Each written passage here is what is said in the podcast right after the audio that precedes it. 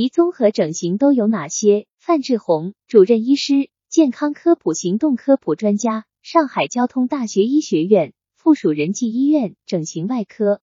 这个问题呢，不是那么准确了。其实鼻综合本身这个概念就是非常模糊的。鼻部呢，通常情况下，根据它的解剖部位啊，我们可以把它分成许许多多的亚单位，比如说鼻根、鼻梁。鼻尖、鼻小柱、鼻翼，所有这些亚单位，每一个部位，有的时候啊，都需要做整形，或者是这些亚单位有不同的这个部位啊，需要做整形。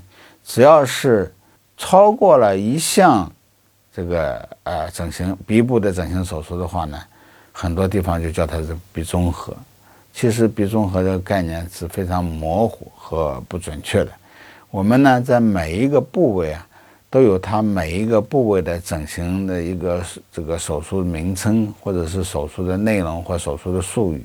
比如说隆鼻手术，比如说鼻尖延长手术，比如说鼻翼缩小手术，比如说宽鼻的纠正手术，比如说鼻中隔的矫正手术。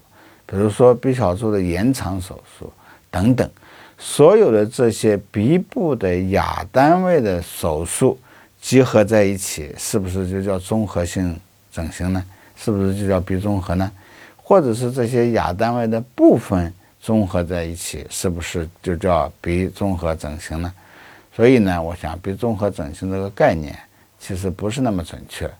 专家提示：鼻综合整形都有哪些？鼻部根据解剖部位可分成许多亚单位，每一个部位都有整形的手术名称或手术内容，比如隆鼻手术、鼻尖延长手术、鼻翼缩小手术、宽鼻子纠正手术、鼻中隔矫正手术、鼻小柱的延长手术等。